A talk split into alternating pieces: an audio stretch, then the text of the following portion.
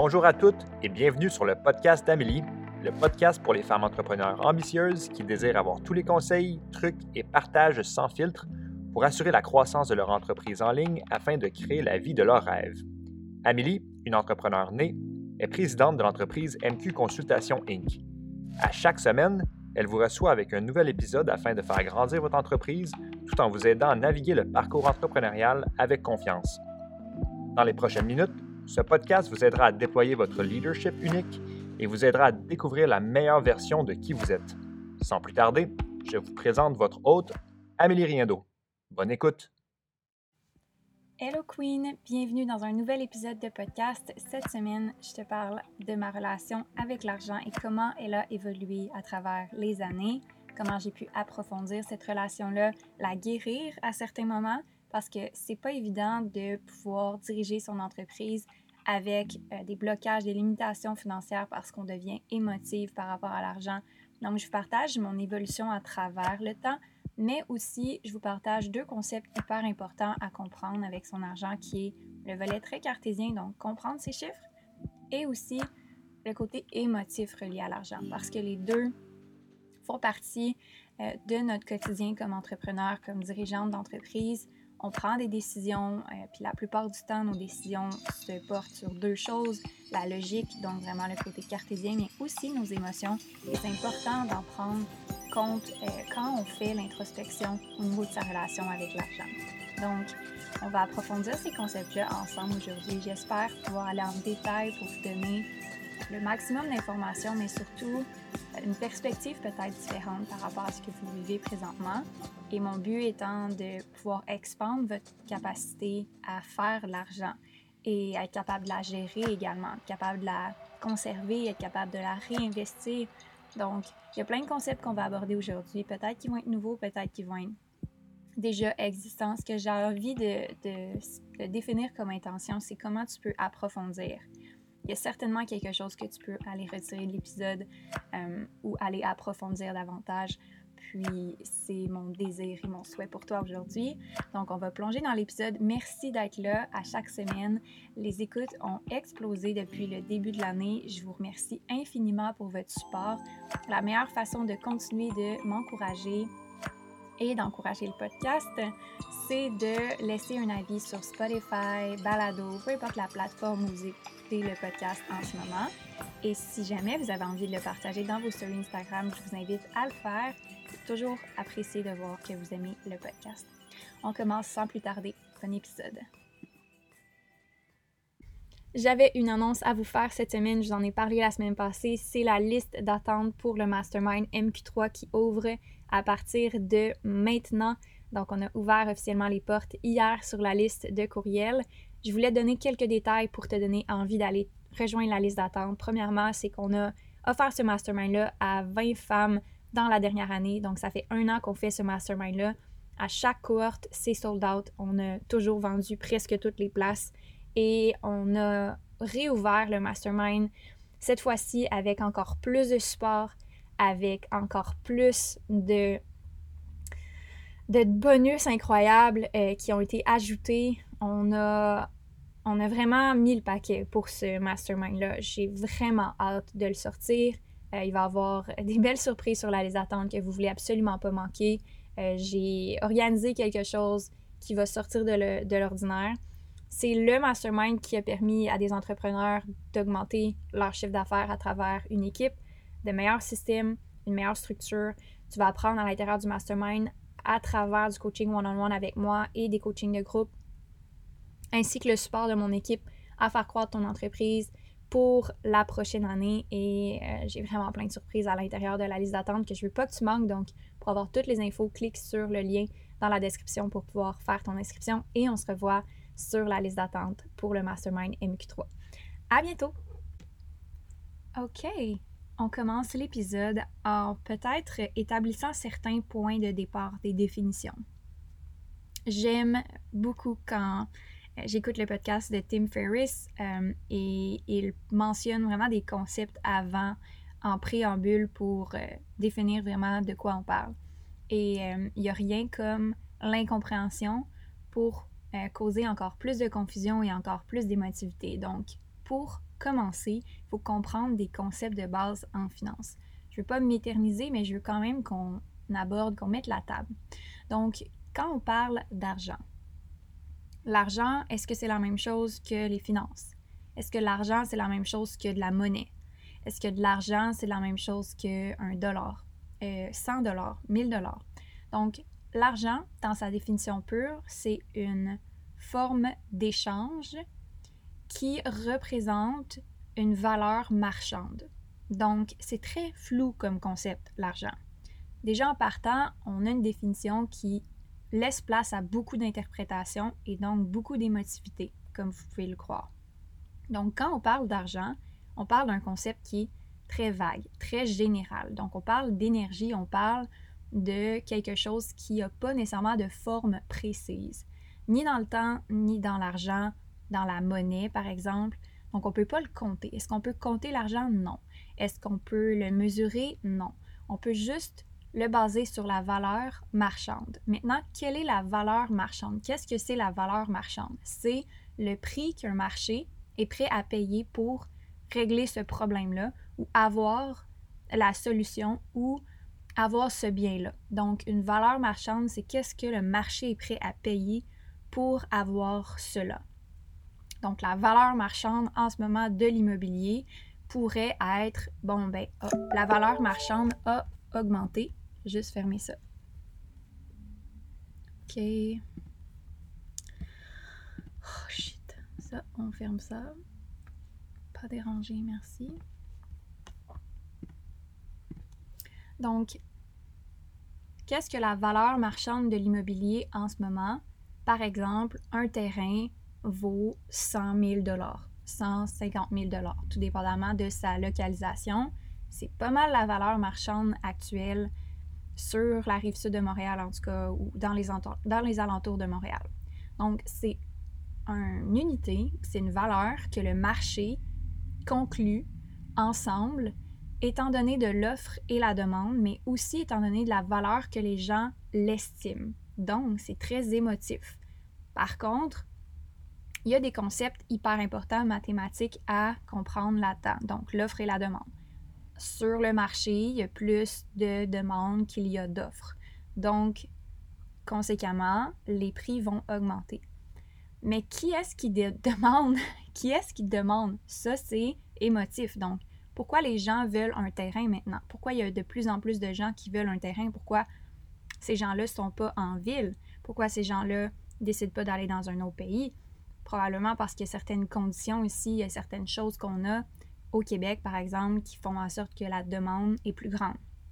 Mais aussi, du côté rationnel, il y a juste de plus en plus de population, donc il y a de moins en moins de maisons pour ces populations-là, donc de moins en moins de terrains disponibles. Et euh, donc, la demande est toujours encore plus forte que l'offre. Donc, le marché immobilier en ce moment ne prévoit pas de descendre de sitôt euh, donc, c'est vraiment d'être capable de comprendre et les concepts vraiment purement logiques, mais aussi les concepts émotifs de la valeur qu'on accorde. Parce que du jour au lendemain, si jamais on a une menace, par exemple, de, guerre mondiale, on va souhaiter que tout se passe bien, mais exemple qu'on a une menace de guerre mondiale ici, puis on a une menace d'une bombe, bien, la valeur du marché, même si elle est la même au niveau des chiffres, au niveau de l'offre et la demande, le côté émotif, la demande va diminuer et donc la valeur marchande de ce qu'on considère comme étant 100 ou 150 000 présentement va diminuer peut-être à 80 000, peut-être à 50 000. Mais ce qui arrive, c'est qu'il y a aussi le volet émotif qui vient entrer en ligne de jeu. Et je ne vais pas tomber dans les concepts de finance ou la bourse ou la valeur immobilière des, euh, des maisons ou quoi que ce soit. Je voulais juste vous expliquer un concept qui entre dans ce que je veux vous expliquer aujourd'hui. Donc, sachant que l'argent, c'est un concept qui est non défini, qui est vraiment flou, mais qui fait référence à de l'énergie, un échange d'énergie, un échange de services qui est une valeur marchande qu'on détermine tout le monde ensemble en faisant la demande de quelque chose. Et donc, il y a des mécanismes qui agissent pour faire changer cette valeur marchande-là. Sachant ça et euh, sachant que la monnaie, donc la valeur de la monnaie, c'est vraiment un, indicateur. Donc, c'est un indicateur de la valeur monétaire de l'argent dans un pays en particulier. Donc, chaque pays a une valeur marchande différente selon euh, le, PIB, selon ce qu'ils produisent au niveau économique, selon ce qu'ils produisent comme, comme bien à travers le monde ou dans leur pays. Donc, il y a une valeur monétaire associée à chacun des pays qui s'appelle le currency, donc la valeur monétaire. Et c'est un peu la même chose quand on parle de l'individu. Et là, je veux faire cette euh, analyse-là avec vous. Si on regarde, par exemple, le Canada versus les États-Unis, on sait que le Canada a un moins grand PIB, donc une valeur marchande plus basse que les États-Unis, simplement parce que les États-Unis produisent davantage, euh, ont plus de population, ont plus d'infrastructures, etc., plus de militaires, etc., etc. Donc, sachant ça, les États-Unis ont une plus grande valeur marchande que le Canada. Mais quand il s'agit de ses finances, donc on va faire la même comparaison entre, par exemple, quelqu'un qui fait 70 000 par année et quelqu'un qui fait 200 000 par année. Quelle est la différence entre ces deux personnes-là? Il y a quelqu'un qui a nettement plus de valeur marchande que quelqu'un d'autre. Donc, quand on, s'attarde à l'argent, quand on s'attarde aux finances, il y a un côté purement rationnel qui fait que, OK, ben, cette personne-là doit faire plus parce qu'elle contribue davantage à faire plus d'argent dans la société et à, améliorer la société d'une quelconque façon. Donc, le premier point à comprendre quand on veut augmenter sa capacité à faire de l'argent, à recevoir de l'argent, c'est d'augmenter sa valeur marchande. Donc, d'investir dans ses connaissances, d'investir dans son développement personnel, d'investir dans son éducation quelque, quelconque façon, d'investir dans du coaching, investir dans ses connaissances, parce que ça, c'est un capital qui ne partira jamais. Il n'y a personne qui peut t'enlever ton capital de départ. Personne. Euh, quand tu as un bac, une maîtrise, c'est à toi pour le reste de ta vie et tu peux le monétiser à l'infini. Mais tu n'as pas besoin d'avoir un bac et une maîtrise pour monétiser tes connaissances. Tu peux apprendre à ton propre rythme, euh, avec ton propre libre arbitre, des sujets que tu trouves qui vont augmenter ta valeur marchande. Et ça, c'est d'être capable de savoir quelles sont les émotions du marché. Si le marché a une demande par rapport à la spiritualité en ce moment, qui je crois est un marché qui va continuer de s'expandre dans les prochaines années, je suis convaincue, eh bien, c'est d'être capable de répondre à cette demande-là. Si tu explores dans cette direction-là et si tu, tu investis dans tes connaissances, dans ton développement personnel, dans ta spiritualité, dans du coaching, et que tu deviens un maître spirituel, quelqu'un qui enseigne, ces concepts-là et qui les incarnent, ces concepts-là, tu augmentes ta valeur marchande dans les prochaines années. Donc, c'est d'être capable de comprendre ces mécanismes-là, autant sur le plan de, OK, ben oui, il y a de plus en plus de demandes, mais aussi, les gens qui demandent ça veulent quelqu'un qui va avoir la capacité de les guider dans la bonne direction. Donc, purement de juste faire des apprentissages pour augmenter cette valeur-là va faire en sorte que tu vas pouvoir augmenter ta valeur personnelle. Pas ta valeur personnelle intimement à l'intérieur de toi parce que ta valeur ne changera jamais, peu importe les apprentissages que tu fais, peu importe les connaissances que tu as, ça va rester intact. Et tu pourras toujours retourner à ton propre sentiment de valeur personnelle à l'intérieur de toi, indépendamment aux connaissances et à la valeur marchande que tu as. Parce que comme je l'ai dit, c'est vraiment une question d'offre et de demande, donc ça n'a rien à voir avec toi comme personne. Ça n'a rien à voir avec toi, ça a rapport avec qu'est-ce que les gens ressentent, qu'est-ce que les gens veulent et demandent. Et toi, l'offre, c'est ce que tu leur donnes. Donc, conséquemment, si tu offres quelque chose qui est unique et si tu offres quelque chose qui est vraiment précis, qui est vraiment avancé, qui est exactement ce qu'ils ont besoin, plus que ton offre répond à un besoin qui est particulier et plus que la demande va être euh, serré, donc les gens vont, vouloir avoir ce que tu offres. Donc, c'est une des façons de comprendre comment fonctionne l'argent. Et j'aimerais dire que c'est égal, donc que tout le monde a la même opportunité au niveau de, de, donner une offre. mais c'est juste pas le cas. Et j'explique pourquoi. S'il y avait autant d'offres que possible et que tout le monde pouvait offrir la même chose, la même quantité, de la même façon, on aurait un déséquilibre au niveau de l'économie. Totalement. Donc, ce que je veux dire par là, c'est que c'est totalement possible pour toi de répondre à une demande qui n'existe pas ou qui est en développement ou qui n'est pas apprêtée d'une certaine façon en ciblant davantage quel est ton alignement et quelle est ta direction. On parle de positionnement marketing, on parle de différenciation, on parle également de, points de différenciation, donc pas juste un élément, mais plusieurs points de différenciation.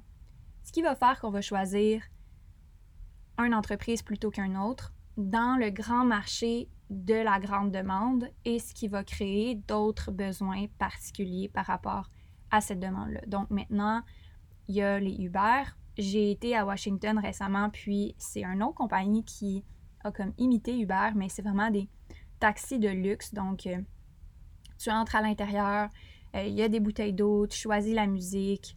Euh, c'est vraiment l'expérience, ça sent bon. C'est comme il y a vraiment un, un vibe autour de ça.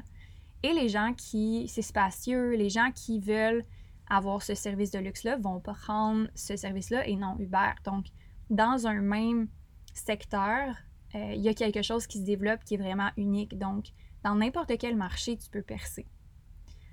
Et c'est vraiment d'être capable de trouver c'est quoi qui va créer cette demande-là. Qu'est-ce qui va créer ce besoin-là de faire partie de ton entreprise. Et quand tu fais ça, tu augmentes ta valeur marchande parce que tu te, tu te dis, OK, je vais vraiment répondre à ce besoin-là d'une façon vraiment particulière. Et tout ça en prenant en considération que tu dois te détacher de ton propre sentiment personnel. En effet, moi, ce que j'ai réalisé, c'est que euh, quand je voulais augmenter la valeur de ce que je faisais, je me disais toujours, OK, mais moi, je suis pas assez. Moi, je suis pas la bonne personne. Moi, je suis pas si X, Y, Z. Et ça devenait vraiment émotif. Donc, j'associais la valeur marchande de ce que j'offrais avec ma valeur personnelle. Et c'est complètement faux. C'est pour ça que j'ai passé 12 minutes à vous expliquer c'est quoi que ça veut dire la valeur marchande, l'argent, qu'est-ce que ça veut dire, et les concepts de, de l'argent de base, parce que c'est vraiment une question d'incompréhension de comment l'argent fonctionne, d'associer sa valeur personnelle à ce qu'on offre comme service, puis à un prix qu'on offre, puis à hum, comment on opère notre entreprise. Donc, s'il y a une chose que je veux que vous reteniez, qui va vous permettre de pouvoir guérir votre relation avec l'argent et qui m'a aidé énormément, c'est d'être capable d'être rationnel par rapport à certains faits de l'argent. Donc, l'argent est un échange euh, sur lequel la valeur marchande est déterminée par la population au complet, donc les gens, le marché, tes clients. Et quand tu charges un prix ou quand tu offres un service, puis que la valeur marchande dit que ça vaut ça, parce que les gens disent oui, et ça prend juste un oui pour s'entendre que c'est ça la valeur de ce service-là, sinon les gens diraient non. Quand tu as plus de oui que de non, déjà tu es dans la bonne direction. Et quand tu as juste des oui, c'est que c'est pas assez cher parce que sinon, euh, il y aurait vraiment, as vraiment trop un offre qui, est accessible pour tout le monde. Donc, la demande, euh, tu peux pas répondre à la demande, tout simplement. Donc, quand on comprend ce concept-là d'offre et de demande de la valeur marchande, il n'y a rien d'émotif là-dedans par rapport à toi. Il n'y a rien qui, qui s'associe à ta valeur personnelle comme personne. C'est juste qu'est-ce que les gens s'entendent par rapport à ce que tu offres. C'est tout. Et comment on fait pour développer ça maintenant, cette relation saine-là, où est-ce que on se détache de, de notre propre valeur personnelle, puis qu'on est capable de mettre de l'avant un service? C'est de voir comment je peux répondre à la demande aujourd'hui. Alors, quand je me réveille le matin, je me dis qu'est-ce que je peux faire pour donner un meilleur service pour mes clients? Qu'est-ce que je peux faire pour être plus visible pour les clients potentiels avec qui je veux travailler? Je vais enregistrer un podcast, je vais euh, faire du contenu pour mes médias sociaux, etc., etc. Donc ça, ça fait en sorte que j'augmente ma valeur marchande à chaque jour. À chaque fois que je lis un livre, ben, j'augmente ma valeur marchande parce que j'investis dans mes connaissances et j'investis dans mon futur au niveau de ce que je suis capable de transmettre comme information. Donc, voilà. D'être capable de le voir de cette façon-là, c'est vraiment quelque chose qui m'a aidé à développer une relation saine avec l'argent parce que c'est pas une question de valeur personnelle, c'est une question de qu'est-ce que je suis capable d'apporter dans la contribution au marché et ça, j'ai le contrôle là-dessus. J'ai toujours le contrôle là-dessus. Donc, je pourrais augmenter mon salaire autant que je voudrais tant que je comprends ce concept-là. Je pourrais augmenter les revenus de mon entreprise tant que je comprends ce concept-là. Tant que je réponds à la demande et que mon offre correspond à ce que la demande a besoin. Et de toujours l'améliorer, bien entendu. Donc, si on fait le pont entre ça, le côté qui est purement pragmatique, purement concept clé de, de l'offre et la demande, puis qu'on pivote vers le côté émotif de l'argent. Le côté émotif de l'argent, c'est vraiment qu'est-ce qu'on y accorde comme importance personnelle. Et c'est là que ça vient jouer beaucoup quand on est entrepreneur, c'est qu'on a toutes des valeurs différentes, on a toute une vision et une expérience qui est différente. Et donc, quand je dis j'ai besoin de ça, parce que, par exemple, X, Y, Z, j'ai besoin d'une adjointe parce que ça va m'aider à gagner plus de temps, avoir plus de liberté. On accorde une valeur sentimentale à ce besoin-là. On accorde un niveau d'importance par rapport à ces valeurs qui est, par exemple, la liberté. Mais une même personne à côté de toi va dire Ah, c'est une perte d'argent. Et c'est vraiment une question de valeur, puis c'est une question de priorité parce que cette personne-là n'est peut-être pas rendue là, elle n'a peut-être pas les mêmes besoins, elle n'a peut-être pas la même évolution au niveau de l'argent. Donc, ça ne veut pas dire que ça n'a pas de valeur d'avoir une adjointe. Ça veut juste dire que ça n'a pas de valeur pour la personne à côté de toi.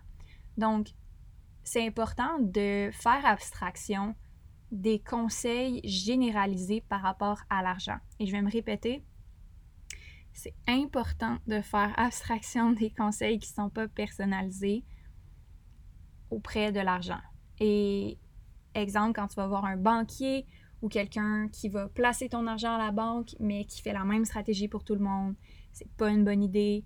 Euh, quand tu vas voir une coach business puis qu'elle donne sa méthode à elle ou exactement qu'est-ce que tu devrais faire parce qu'elle, elle a fait ça, c'est pas une bonne idée. Faut vraiment que tu sois capable de te demander par rapport aux valeurs que j'ai présentement et qu'est-ce que j'accorde de l'importance, qu'est-ce que j'ai besoin, je vais allouer de l'argent pour ça. Et c'est vraiment purement émotif. Donc, quand on prend des décisions par rapport à l'argent, il faut être capable d'être consciente de son émotivité.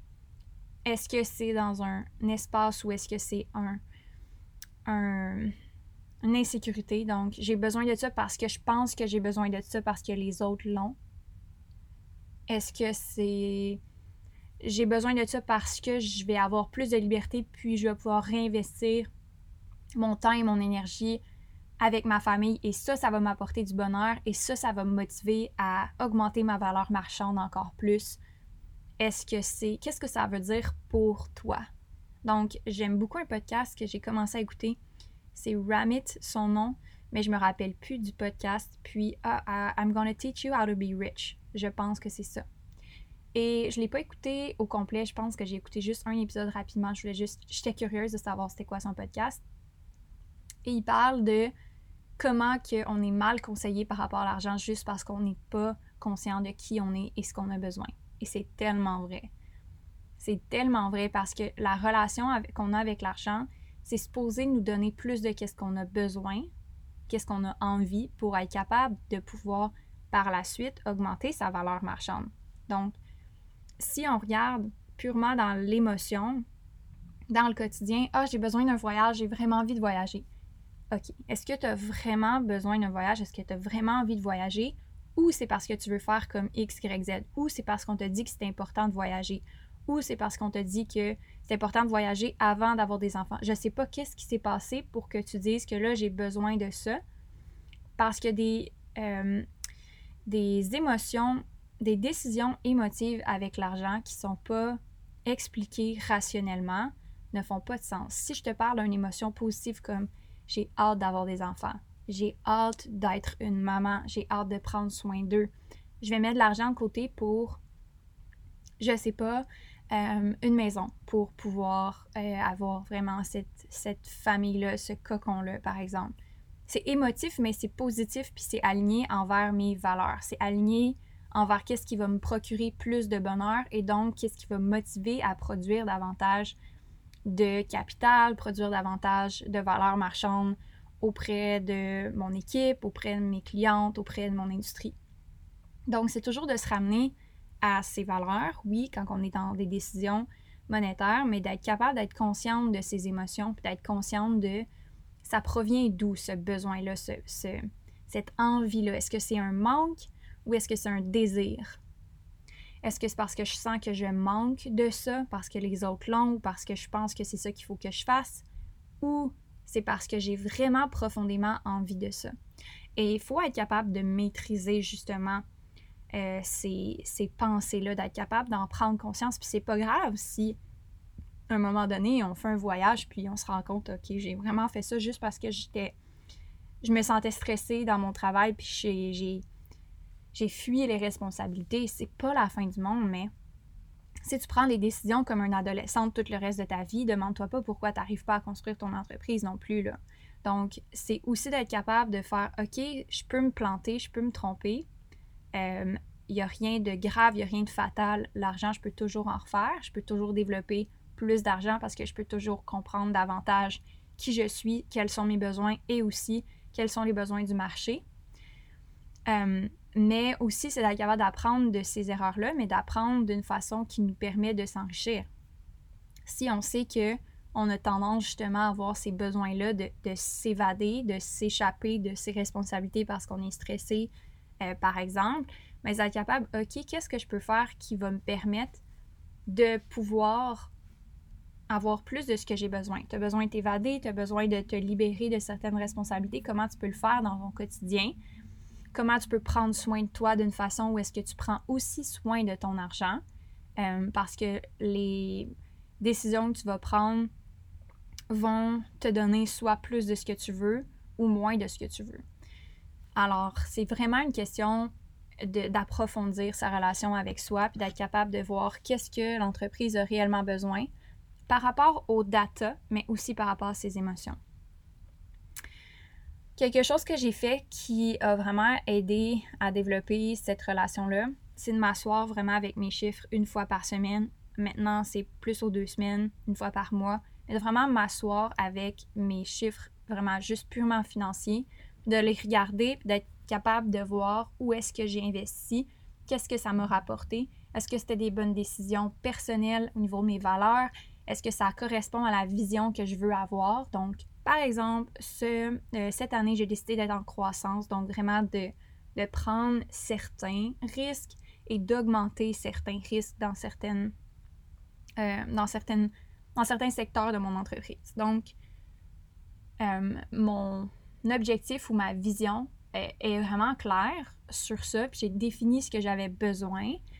Et donc, je tiens en compte quand je regarde mes chiffres la direction que, j'ai donnée. C'est sûr, si je prends plus de risques, si je suis plus en mode croissance, ma marge de profit va descendre et aussi les différents investissements que je vais faire, il va y avoir des échecs puis il va y avoir des wins.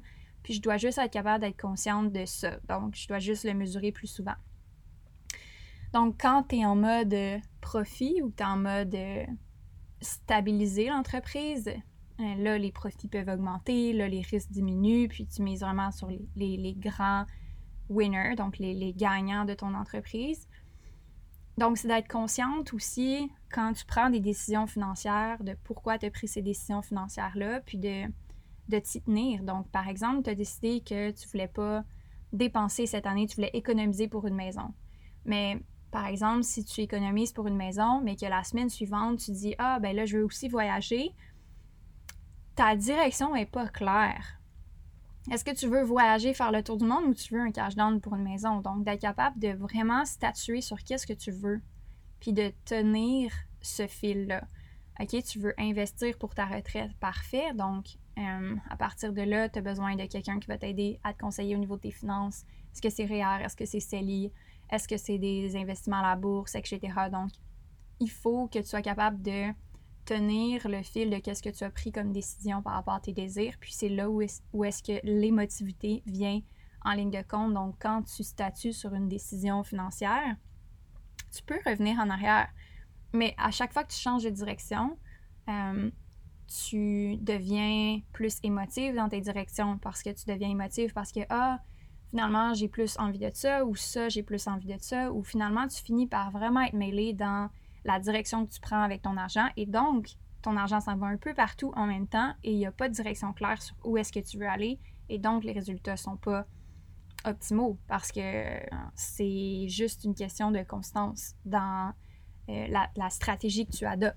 Donc, un peu comme on le voit dans des portfolios où est-ce que tu investis à la bourse, euh, quand il y a un crash boursier, il ne faut pas que tu retires ton argent juste parce que tu dis Ah, émotivement, j'ai peur de le perdre. Donc, tu as pris la décision que sur le long terme, tu voulais investir dans un portfolio qui était peut-être plus risqué à la bourse, ben c'est important de le, de le retenir. C'est important de, de, te rappeler que tu as pris une décision basée sur ce que tu voulais, ce que tu avais besoin et de ne pas tomber dans l'émotion, exemple, de la masse qui a peur à cause qu'il y a un crash boursier, par exemple. Et là, il y a un crash boursier qui peut-être va arriver bientôt, on peut pas le prédire, on peut pas le savoir, mais généralement, si on regarde les tendances, on serait comme dû pour un crash boursier euh, parce que c'est un cycle qui se répète après euh, un certain nombre d'années, donc euh, à peu près aux 10 ans, mais tu sais, on peut pas le prédire. Ça peut être plus, ça peut être moins. Donc, la dernière fois, c'était en 2008. On en a eu un autre un peu plus tard, je crois, en 2014. Mais bref, il y a des cycles comme ça qui se répètent et puis il faut juste être capable de euh, se détacher euh, de l'émotion et d'être capable de se reconcentrer sur les décisions qu'on a prises pour conserver le cap. Même chose dans son entreprise. Donc, une fois qu'on a pris des décisions basées sur ses valeurs et non pas le manque. Ah, je manque de ça ou je manque de ça parce que les autres l'ont, moi je veux l'avoir. Puis qu'on se concentre vraiment sur ce qu'on a besoin, ce qui nous remplit, ce qui nous fait vraiment vibrer, ce qui nous fait vraiment plaisir. Est-ce que c'est euh, d'avoir un auto neuve à chaque année qui est ton plaisir? Ok, parfait, vas-y dans cette direction-là. Si ça te rend vraiment heureuse, moi, ça me rendrait malheureuse. C'est vraiment pas mon désir personnel. Euh, par contre, voyager pour moi, c'est super important. Donc, il y a vraiment des choses qu'il faut qu'on apprenne à connaître par rapport à ça. Une fois que la décision est prise, il n'y a rien de mal à prendre ces décisions-là. Puis ça peut être extrêmement positif pour soi de dire OK, moi, je veux me faire plaisir dans cette direction-là, même si ça ne fait pas de sens pour quelqu'un d'autre. Si jamais pour toi, payer 500 dollars de plus dans une location pour auto parce que tu veux cette auto-là, puis que ça te fait vraiment plaisir, puis à chaque fois que tu rentres dans ton auto, tu es bien, puis ça sent le ça sent neuf, puis c'est luxueux, puis ça te fait triper, go for it. Euh, et si tu as l'argent et les moyens, puis si tu fais 200-300 000 par année de salaire, puis que tu veux un auto et une maison et des voyages, go for it. C'est juste si tu arrives dans un endroit où est-ce que tu le fais, pas dans un espace de j'en profite puis j'aime ça, mais tu le fais juste pour justement euh, des raisons qui sont émotives, donc parce que tu sens que tu manques, parce que tu sens que tu dois le faire ou pour te prouver ou quelque chose, c'est là que ça devient vraiment toxique parce que ça remplit pas ta vie davantage. Ça, ça, ça va te vider éventuellement et tu vas toujours être serré financièrement. Donc, d'être en alignement avec ses valeurs, c'est vraiment ça que je veux dire, mais d'être constant là-dedans. Donc, tu peux évoluer, bien sûr, mais d'être constant quand tu dis, OK, moi, je prends une décision d'investir dans ma business. Je veux avoir une entreprise qui fait ce chiffre d'affaires-là. Quand tu fais des investissements, il faut que tu aies jusqu'au bout de tes investissements dans tes décisions. Si tu as fait une fois des publicités Facebook, tu peux pas dire que ça marche pas pour toi. Tu l'as fait juste une fois. C'est comme si tu mettais 200 dollars de côté un premier mois pour euh, un cash pour une maison. Tu l'as fait juste une fois. J'ai dit 200, là, mais mettons 1000 dollars de côté pour un cash pour maison par mois. Si tu l'as fait juste une fois, tu peux pas dire que tu y arrives pas, tu l'as juste fait une fois. Donc, c'est d'être capable d'avoir cette conviction-là, d'avoir ce, cette constance-là dans tes finances. quand tu prends une décision basée sur tes valeurs parce que ça va avoir un impact sur le long terme, bien entendu. Euh, quand on se fie sur ses émotions, exemple qu'on arrive dans une situation qu'on est stressé financièrement, qu'on a peur financièrement, c'est irrationnel. Donc, c'est impossible des fois de, le voir. C'est impossible d'être neutre, d'être. Euh, de ne pas avoir la vision floutée par ses émotions. Et donc, c'est pour ça que c'est important de parler de ses finances à quelqu'un de confiance euh, qui est proche de nous, qui nous connaît bien, euh, soit son conjoint, soit un parent qui a une facilité avec les finances ou qui est, stable financièrement, qui peut nous guider. Euh, je dis pas nécessairement que c'est vrai pour tout le monde. Dans mon cas, moi, euh, on n'a vraiment pas les, mêmes visions, mes parents et moi, sur les finances. Donc, c'est pas nécessairement ça que je conseillerais. Mais si jamais il y a quelqu'un autour de toi qui a une vision similaire par rapport aux finances, une amie, euh, un copain, un, membre de la famille, et que tu peux partager ce qui se passe, c'est beaucoup plus facile d'avoir un œil extérieur sur tes décisions financières quand on n'est pas émotif par rapport à ça. Ah, je veux arrêter de mettre de l'argent de côté puis je veux vivre ma vie. OK. Est-ce que tu peux parler à quelqu'un de cette décision-là? Parce que toi, quand tu prends une décision financière, peut-être que tu vois pas les émotions qu'il y a derrière ça. Euh, puis encore une fois, si tu es dans ton entreprise, puis c'est un plus haut niveau, là je parle des décisions vraiment plus personnelles depuis le début, puis je sais pas pourquoi, ça a juste été dans cette direction-là. Mais je pense que tout est interconnecté. La façon que tu prends des décisions dans ta vie personnelle, ça a un impact sur comment tu prends des décisions dans ta, dans ta business. Euh, mais ce que j'ai trouvé vraiment utile, c'est de consulter des gens. Je pars du fait que je suis la personne la plus niaiseuse sur la Terre, que je connais rien, que j'ai moins d'expérience que tout le monde, puis je pose des questions à des personnes ressources clés pour certains sujets à chaque fois que je prends une décision ou presque. Donc, des décisions importantes, là, je parle pas de décider si on met un graphique bleu ou, mauve, mais quand on fait un brand photoshoot, j'ai tout le temps ma graphic designer à qui je pose des questions, parfois ma styliste, euh, parfois euh, une amie euh, de confiance. Après ça, quand je prends des décisions financières, je parle à mon comptable, qui est CPA, je parle à mon conseiller financier, qui est vraiment avec beaucoup d'expérience, qui gère des plus gros portfolios que le mien. Euh, je parle à mon copain qui est super bon en finance. Donc, à chaque fois que je prends une décision, je suis jamais toute seule là-dedans. Puis je pense que ça, c'est quelque chose que on peut tout développer euh, davantage pour être plus consciente de ses émotions. Et de prendre des décisions purement pragmatiques qui sont basées sur nos besoins. Et là, c'est pas d'aller dans toutes les directions puis de dire OK, donnez-moi des conseils, puis de prendre les conseils exactement comme quelqu'un vous l'a donné. Moi, quand mon comptable me donne un conseil ou me dit quelque chose, je me demande toujours est-ce que c'est vrai pour moi? après ça, je vais voir mon conseiller financier, je lui demande ses conseils. Après ça, je dis toujours est-ce que c'est vrai pour moi? Même chose au niveau de ma coach business, même chose au niveau de mon copain. Je prends pas tous les conseils de tout le monde, puis je me dis ok, c'est ça qu'il faut que je fasse parce que ça devient vraiment mêlant sinon. Et on peut retomber dans ok, euh, je vais faire ce que les gens me disent que je dois faire dans les, dans les faits, il y a plein de décisions financières que j'ai prises qui font pas de sens sur papier, mais qui font vraiment plein de sens en ce moment. Euh, comme par exemple partir en voyage pendant deux mois en Floride, ça fait pas de sens sur papier, dans le sens que c'est pas nécessaire. Euh, mais ça fait vraiment du sens pour moi parce que j'ai tellement ce sentiment de liberté qui, qui, me procure la joie, qui me procure un bien-être. Euh, puis ça me permet de faire juste plus d'argent dans un certain sens parce que c'est aligné avec ce que j'ai besoin. Donc, je pense qu'il y a beaucoup de, choix comme ça qu'il faut apprendre à faire par soi-même, mais il ne faut pas les faire seul.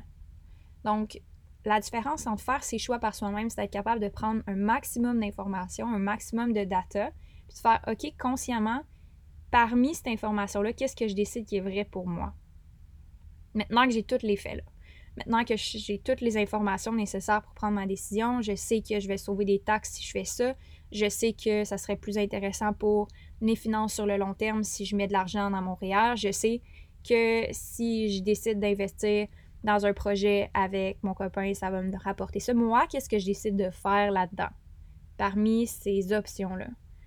Euh, même chose dans son entreprise. Donc, je vais parler avec mon équipe, je vais avoir ma directrice marketing qui va m'arriver avec des idées. Après ça, j'ai mon adjointe qui va à direction, qui va faire OK, ben moi, j'ai ressenti ça plus au niveau des clients. Puis après ça, j'ai ma graphic designer qui va m'arriver avec un concept visuel. Là, parmi ça, qu'est-ce que je décide, qu'est-ce qui rapporte à l'entreprise, quelle est la vision que je veux avoir, c'est tout par rapport à moi, mes valeurs, ma vision. Mais je prends l'information quand même. Donc, c'est pas de, de dire OK, ben je prends juste des décisions pour moi, puis je prends pas les faits. Parce que tu peux pas prendre des bonnes décisions si tu te fies pas sur les faits. Impossible. Puis après ça, il faut juste que tu sois capable de faire OK, ben j'ai voulu investir dans la crypto. J'ai décidé parmi tous les faits que je savais que c'était peut-être un marché qui était volatile, c'était peut-être un marché qui était risqué, c'est peut-être un marché qui euh, je vais tout perdre, c'est peut-être un marché qui va exploser aussi et qui va fortement probablement exploser, je sais pas. J'en sais rien, je suis vraiment pas l'experte là-dedans, mais on sait ces faits-là. Maintenant, est-ce que tu peux demander à quelqu'un qui est expert? Est-ce que tu peux prendre un cours? Est-ce que tu peux t'informer au maximum? Et la, minute où est-ce que tu investis dans la crypto-monnaie, par exemple, c'est de dire, OK, ben, j'ai pris cette décision-là, je vais assumer les conséquences de cette décision-là. Si c'était pas une bonne décision, je vais assumer les conséquences. Je vais, je vais peut-être pas réinvestir autant la prochaine fois. Ou peut-être que je vais investir différemment. Euh, ça, puis j'ai pas encore investi dans la crypto. Euh, je pense le faire à partir de, des prochaines semaines, prochains jours. Euh, j'ai vraiment aucun intérêt nécessairement à développer ça tant que ça. Mais je voulais juste introduire la conversation par rapport à un sujet qui est quand même assez populaire. Ce que je veux dire par là, c'est que mon focus ma décision était de ne pas investir dans quelque chose que je ne connais pas et que je ne comprends pas à 100% ou au moins à 90%. Donc, si tu as ce genre de règles-là pour toi avec ton argent, exemple, j'investis jamais plus que 50% euh, de mon profit, l'autre 50% de mon profit est toujours dans mon coffre euh, d'entreprise, puis c'est toujours un coussin. Ça peut être une règle que tu as pour minimiser le risque. Ou alors, si tu as de la difficulté à prendre un risque, ça peut être à chaque mois, je prends une décision pour me sortir de ma zone de confort. À chaque mois dans mon entreprise, j'analyse les données et parmi les données, donc si on a réalisé que cette action-là rapportait beaucoup, ben, je vais prendre un risque par rapport à ça. Je vais doubler ce qui va déjà bien aller. Donc, ça peut être ce genre de, de règles-là qu'on peut se créer pour être capable d'être constant par rapport à sa direction, puis d'être capable de pouvoir toujours bénéficier de plus d'argent. OK. Il y avait beaucoup d'informations, mais aussi beaucoup de partage. J'espère que vous avez aimé ce podcast-ci. Euh, on va définitivement reparler d'argent sur ce podcast. Donc, euh, on, se tient au courant. J'aimerais vraiment avoir vos questions si jamais vous en avez. Vous pouvez m'écrire sur les médias sociaux ou ajoutez-vous sur le groupe Présidente Visionnaire par Amélie Rindo sur Facebook. Vous allez avoir euh, toutes les informations sur euh, mes formations, mes programmes également, une fois que vous allez rejoindre le groupe, mais vous allez avoir des lives gratuits à tous les mercredis 11h. Donc, euh, pour le printemps, en fait, pour les prochaines semaines. Donc, je vous invite à aller vous ajouter sur le groupe et on se revoit sur le groupe Facebook. Je vous souhaite une merveilleuse journée. Merci d'avoir été là. Merci d'être présente sur le podcast et d'avoir explosé les codes d'écoute dans les dernières semaines. C'est vraiment très, très encourageant de voir aimer autant le podcast. Et on se revoit la semaine prochaine pour un prochain épisode. Bye, Queen!